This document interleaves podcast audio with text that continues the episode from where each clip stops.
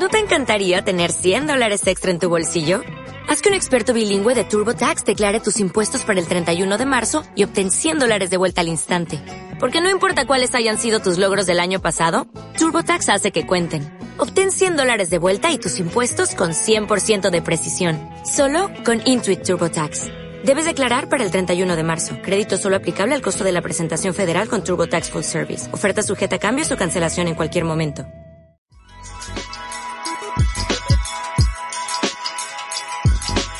Estás escuchando Sí, el podcast de Somos Innovación. Acompáñanos a explorar cómo, a través de soluciones innovadoras, los latinoamericanos vamos a mejorar nuestras vidas. El futuro llama. Hola, soy Federico Fernández. Bienvenidos a un nuevo episodio de Sí, el podcast de Somos Innovación. Hoy nos acompaña Alejandro de León Moreno, quien es el fundador de Anima Ventures, la primer company builder social de España. En particular, queremos conversar con Alejandro acerca de uno de los emprendimientos de Anima llamado MiCrowd, que otorga microcréditos a mujeres latinoamericanas. Alejandro estudió en CUNEF desarrollando sus cuatro primeros años en Suiza en JP Morgan y Morgan Stanley. Recientemente también ha completado un máster en filosofía. En la actualidad es fundador de Anima Ventures y también fundó en el pasado Blue Move, dedicada al car sharing en España, que posteriormente fue vendida a Europcar. En redes pueden encontrar a Alejandro en LinkedIn, Twitter y en la web de Anima Ventures. A todo voy a poner los links en la descripción del episodio. Alejandro, bienvenido a Sí. He abierto también un podcast ahora para hablar más de temas liberales que, igual le interesan a la audiencia, que se llama eh, Libertad es hacer lo que debes hacer eh, en Evox y nada, me encanta, la verdad que me encanta el formato de podcast, así que me he lanzado. Con gusto también lo, agregamos. Eh, y Alejandro, para, para empezar a, charlar, quería preguntarte, antes de, hablar específicamente de, de Mi Crowd, quería que nos cuentes un poco cómo fue tu pasaje desde la banca corporativa a los microcréditos. Pues mira, eh, la realidad es que yo empecé en banca con 22 años. Yo empecé en JP Morgan eh, y tampoco tenía un pensamiento muy profundo de, ideológico de lo que era la banca ni, ni, ni, por qué quería trabajar en banca. Simplemente consideraba que podía ser una buena solución para mí para el futuro y ya está. ¿no? Entonces, eh, claro, tú entras en JP Morgan con 22 años, 21 o 22, no me acuerdo, eh, y realmente piensas que eso es el capitalismo, ¿no? Eh, entonces, bueno, pues al final te crees que trabajas en, en, mercados libres, que eso es el libre mercado, etcétera. la realidad es que yo lo dejo a los cuatro años un poco hastiado de este concepto de libre mercado, creyendo que esto era el libre mercado eh, y montó una ONG en 2009. Entonces, eh, trabajé de 2005 a 2009, en 2009 montó esta ONG y en 2012 hago mi primer viaje a un país en desarrollo. Y ahí en Nicaragua. Y, y, tengo unos niños becados con la ONG y voy a conocer finalmente a estos niños después de dos, tres años de trabajo. Y de repente ahí es cuando me doy cuenta que, pues que de lo equivocado que estaba, ¿no? Yo pensé que estaba trabajando, en, por decirlo de alguna manera, en la empresa más capitalista del mundo, o un banco, el banco más capitalista del mundo, junto con, pues yo trabajé en Morgan Stanley también, Goldman Sachs, todos estos, y de repente, claro, eh, ¿quién me iba a decir a mí que el capitalismo lo iba a encontrar, o el verdadero capitalismo en un mercado en Nicaragua, en selvático, en vez de en, vez de en Ginebra en un banco, ¿no? Entonces, claro, al final lo que yo hacía en JB Morgan era clientelismo, o sea, yo tenía varios clientes y les intentábamos sacar todo el dinero que pudiéramos, como, como cualquier persona haría, eh, obviamente siempre dándole un buen servicio. Eh, y de repente llego a este mercado, veo esa inmensidad de, de, productos, ¿no? De, de, gente, esta, la típica hectárea, ¿no? De, de mujeres fundamentalmente comprando y vendiendo, compra, la que compra leche vende carne de cerdo, la que vende carne de cerdo compra un teléfono móvil, la que compra un teléfono móvil vende zapatos y así sucesivamente y de repente me doy cuenta que eso es el capitalismo. ¿no? Entonces ahí tengo un cambio de ideología muy grande en mi vida. Obviamente ahora se cuenta muy rápido, supongo que, supongo que fue más lento de cómo lo voy a contar. Pero claro, yo que siempre había pensado que teníamos que redistribuir parte de nuestros beneficios, si éramos gente, em, digamos, privilegiados, em, a ver que en ese mercado se estaba creando riqueza y no sé si dice muy poco de mí, pero fue la primera vez que yo vi la verdadera creación de riqueza. Yo había trabajado en un banco, pero no había creado riqueza. Eh, la riqueza se creaba en ese mercado, ¿no? a base del flujo circular del dinero, ¿no? Entonces, digamos que mi viaje fue este, ¿no? O sea, al final yo eh, me considero una persona muy... admiro mucho el capitalismo, admiro mucho el comercio, eh, creo que dignifica un montón a la gente y, admiro el libre mercado y la espontaneidad.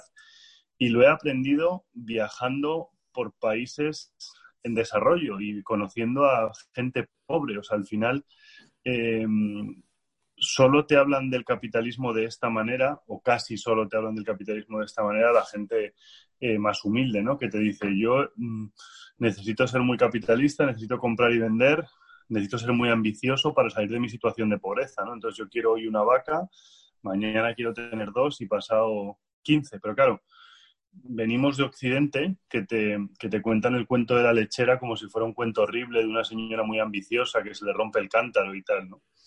Eh, al final la realidad es que, joder, la lechera es una emprendedora nata y, y una y una mujer que lo que quiere es crecer, ¿no? Entonces, bueno, pues al final, ¿a qué nos dedicamos en mi crowd? A dar créditos a, a, lecheras e intentar que nos repaguen, ¿no? Pero Alejandro, una, una, pregunta antes de, pasar al, caso de mi crowd. A mí, básicamente, desde el jardín de infantes hasta la universidad, siempre me dijeron que el capitalismo era para que los ricos sean más ricos y los pobres sean más pobres. ¿Cómo puede ser que vos encuentres pobres que quieran capitalismo y que vos, digamos, básicamente estés proponiendo el capitalismo para salir de la pobreza? Ya, es que el que te dijo eso no había viajado lo suficiente. Eh, nosotros tenemos una ministra de Igualdad que sospecho que tampoco ha viajado mucho porque cree que las mujeres necesitan ayudas. Em, vamos a ver, eh, o sea, el capitalismo no solo ayuda a los pobres, sino que ayuda especialmente a los pobres, ¿no? O sea, si tú miras, te lo voy a, te lo voy a justificar de dos maneras, ¿no? O sea, por un lado, a nivel conceptual, pues al final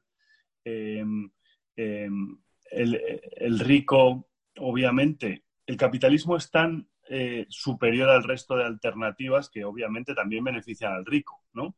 pero sobre todo, eh, claro, el que necesita multiplicar por dos sus ingresos de manera urgente es el pobre, no el rico. El rico con multiplicar sus ingresos por 1.2 le es suficiente, ¿no? Cada año 1.1 o 1.01, que sería el IPC, ¿no? Pero claro, eh, la capacidad del capitalismo y del comercio de sacar a la gente de la pobreza em, es tan insultante comparado con el resto de medios que claro, a la gente le abruma, ¿no? O sea, y, refiriéndome mucho a este podcast, yo, aun siendo el mayor capitalista que puedo, si no todo lo capitalista que puedo, yo cuando digo capitalismo me late el corazón más rápido que antes. O sea, es, evidente que, el capitalismo tiene algo que a la gente le aterra, ¿no? Eh, Angus Deaton, el, gran profesor Deaton de Premio Nobel de 2015 de Economía, dijo que la desigualdad eh, me, me, apasiona a la vez que me aterra, ¿no? El capitalismo pasa algo parecido. El capitalismo es innovación, ¿no? Entonces, refiriéndome mucho a este podcast. Entonces, ¿innovación qué significa? Innovación significa que el que antes tenía un caballo, eh, igual se le acaba el negocio porque han sacado un coche, eh, luego el que tenía un coche se hizo taxista y salió Uber, y, el, el, capitalismo es constante destrucción creativa, ¿no? Eh, entonces a la gente le da miedo por eso, a la gente le da miedo porque el capitalismo eh, siempre tiene perdedores.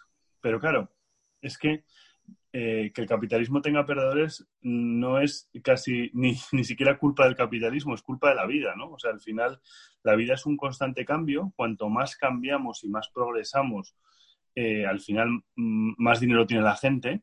Y, y, entonces aquí te, te paso a contestar de manera cuantitativa, ¿no? O sea, la primera respuesta te la quería dar cualitativa, o sea, el capitalismo da miedo por la innovación y es una cosa normal y humana, eh, pero por otro lado, a nivel cuantitativo, eh, si tú analizas en 1600 éramos el 99%, éramos pobres, en 1900 solo el 90%, eh, ¿y por qué, por qué pasamos de 1600 a 1900 con estas estadísticas? porque se empezaron a crear empresas, ¿no? Se empezó a unir la gente para comerciar. Hasta entonces, pues ya, ya hemos leído a, Escotado en Los enemigos del comercio, eh, como dice que la palabra negociator, pues casi desaparece, ¿no? En la Edad Media. no sé si se utiliza en, total en la Edad Media, se utiliza 700 veces o algo así. Es increíble. Entonces, claro, a partir de 1600 vuelve el empresario eh, consigue la proeza de conseguir que haya un 10% entre comillas de burguesía. Y claro, de 1900 al, 2000 se produce el gran escape de Angus Deaton, ¿no? del libro de Deaton, The Great Escape.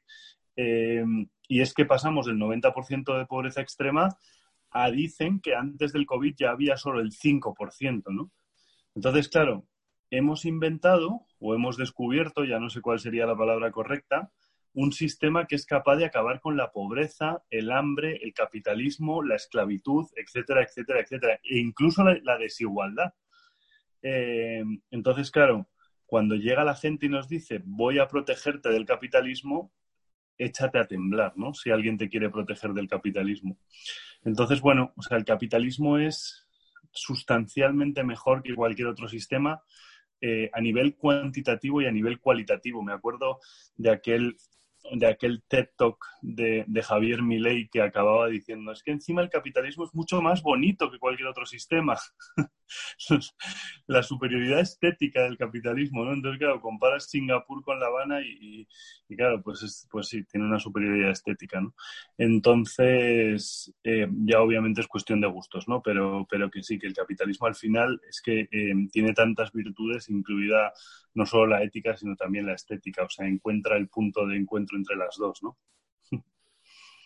Viajaste a Nicaragua en 2012 a conocer a tus becarios y esa fue, si no entendí mal, la, experiencia que te hizo básicamente pensar en algo como Mi Crowd. Contanos un poco cómo, cómo, fue eso. Literal, literalmente. O sea, y esto es un, esto fue un, fue un viaje muy, fue una epifanía más que un viaje, ¿no? Porque claro, yo llego ahí con 50 niños becados y piensas que llegas en, en como dice la expresión, en olor de multitudes, ¿no?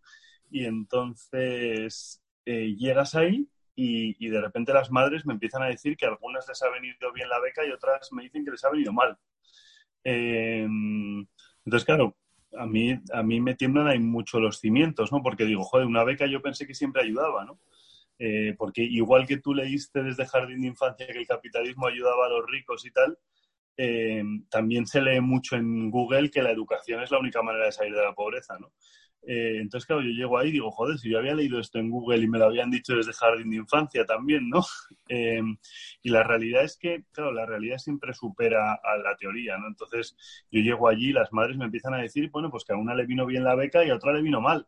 Y que una, joder, tenía el niño que le ayudaba y que ya no le ayuda en el negocio familiar y que el niño le ayudaba a vender Coca-Colas por la mañana por el poblado y hacía 10 dólares al día el niño comprando y vendiendo y que ahora ya no puede hacer eso.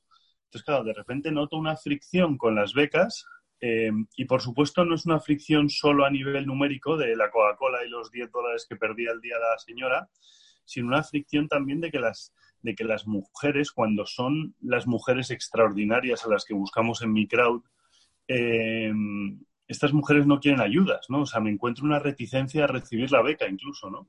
Eh, entonces, de repente me, pues tengo esta epifanía y, las, mujeres en vez de pedirme becas me empiezan a pedir microcréditos. 43 de las 50 madres eh, verbalizaron que querían un microcrédito. Cuando digo verbalizar, una decía una vaca, otra decía un cerdo, otra decía un préstamo, otra decía emprender, pero al final, claro, digo, joder, es que tengo una oportunidad aquí porque todas las señoras quieren microcréditos y, y debo empezar a prestar. Entonces, a mí me había fallado una cosa que es fundamental en innovación, por volver al tema que nos ocupa, eh, que es preguntar a tu cliente, ¿no? O sea, yo me había equivocado en lo más básico, que era, joder, si quieres montarte un negocio, pregúntale a tu cliente qué, quiere, cuando te diga qué quiere, dáselo. ¿no? Esa es la base del comercio. La base del comercio es, es escuchar y cooperar, ¿no? Em, entonces, bueno, pues me había saltado la base, había, había tenido ese prejuicio de voy a dar becas y voy a solucionar muchos problemas y cuando llegué allí resulta que los problemas se solucionaban a base de créditos. Así que nada, me puse a dar créditos. Es muy interesante que incluso, por ejemplo, el, Instituto Acton, que es un instituto católico, digamos, a quien nadie puede acusar de que no les interesa la caridad, han hecho hasta documentales respecto de cómo a veces la, ayuda externa, sobre todo la ayuda externa, digamos, masiva y estatal, logra exactamente lo contrario de lo que supuestamente se, propone. Entonces, bueno, empezaste, empezaste mi crowd, mencionaste mujeres extraordinarias, eso tiene mucho que ver con lo que hacen con la empresa. Contanos un poco qué hace la empresa exactamente. Eh, pues precisamente esto, buscamos mujeres extraordinarias, les damos créditos en condiciones muy buenas, de manera que como son extraordinarias, eh, inferimos que nos van a repagar eh, y, digamos, conectamos estas mujeres extraordinarias con inversores vamos a decir, entre comillas, sociales.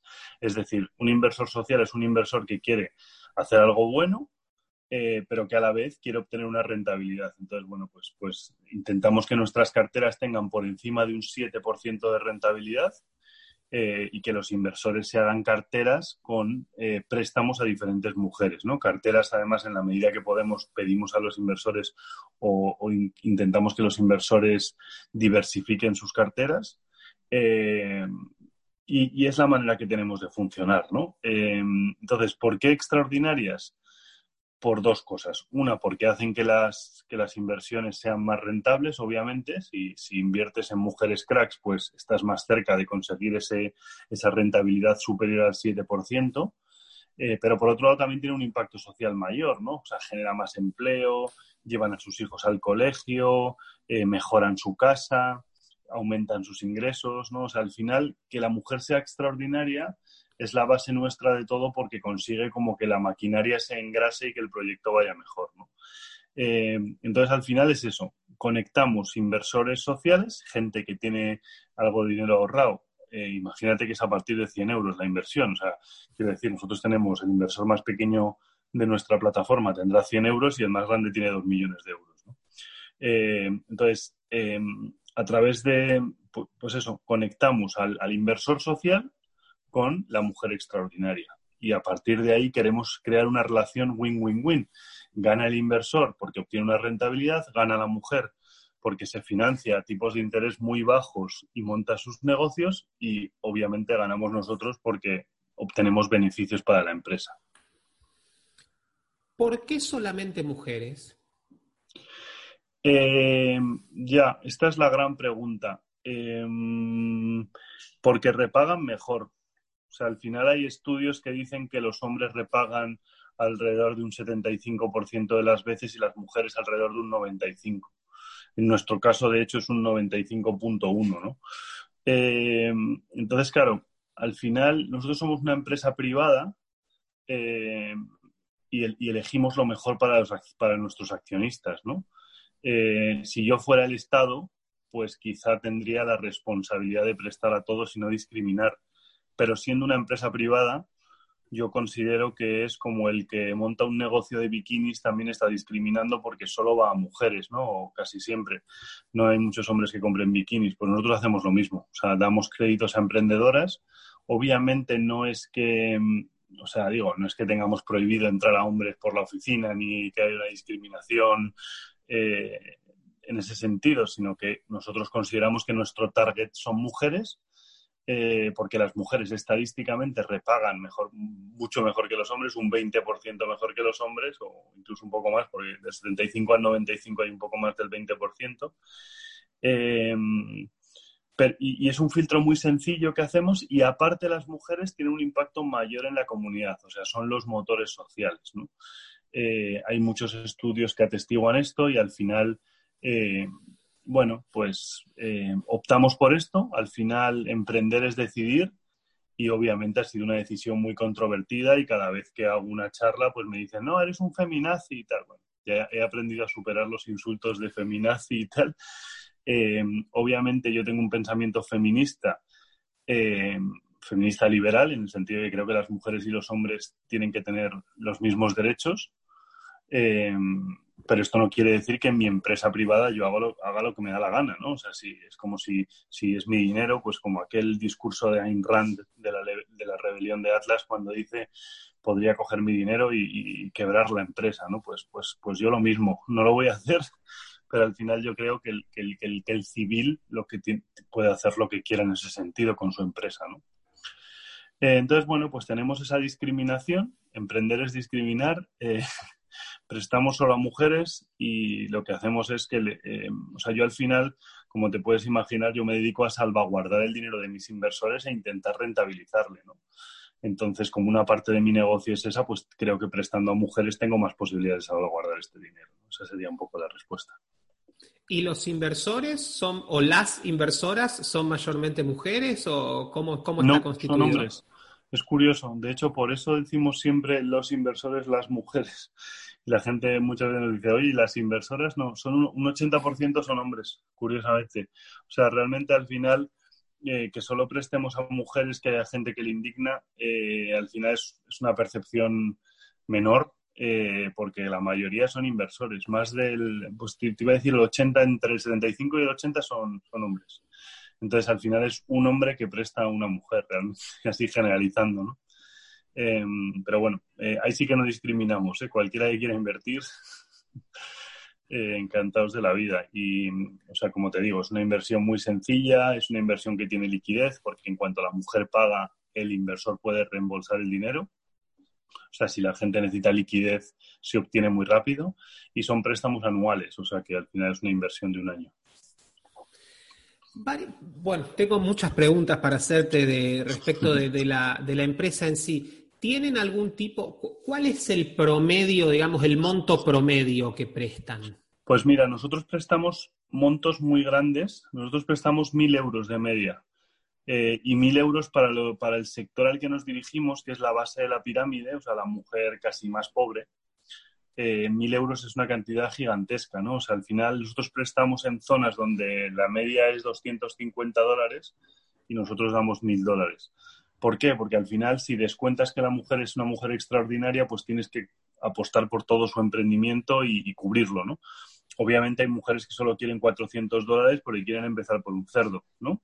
Pero la idea es, una vez que yo capto a mi cliente, eh, y esto ya es una recomendación que le hago a cualquier emprendedor que escuche el, podcast o, el vídeo. Eh, una vez que captas a tu cliente, si consideras que tu cliente es el adecuado, intenta quedártelo tú solo, ¿no? No lo compartas, ¿no? Entonces, la microfinanza tradicional es una mujer que tiene siete créditos de siete proveedores de crédito diferentes y nosotros hemos querido cambiar eso, ¿no? O sea, si la mujer es extraordinaria, le doy yo todo el crédito. Entonces, por eso damos créditos de, de 1.000 euros y, el, objetivo es en los siguientes cinco años subir a casi al doble, o subir como un, pues sí, un, entre un 15 y un 20% crecer cada año. ¿Y en qué países? Nicaragua, supongo, por supuesto, y en algún otro país más están presentes. Sí, de hecho estamos en, o sea, en Perú estamos más que en Nicaragua. Ahora acabamos de abrir, eh, o sea, llevamos un tiempo en México y acabamos de abrir Costa Rica.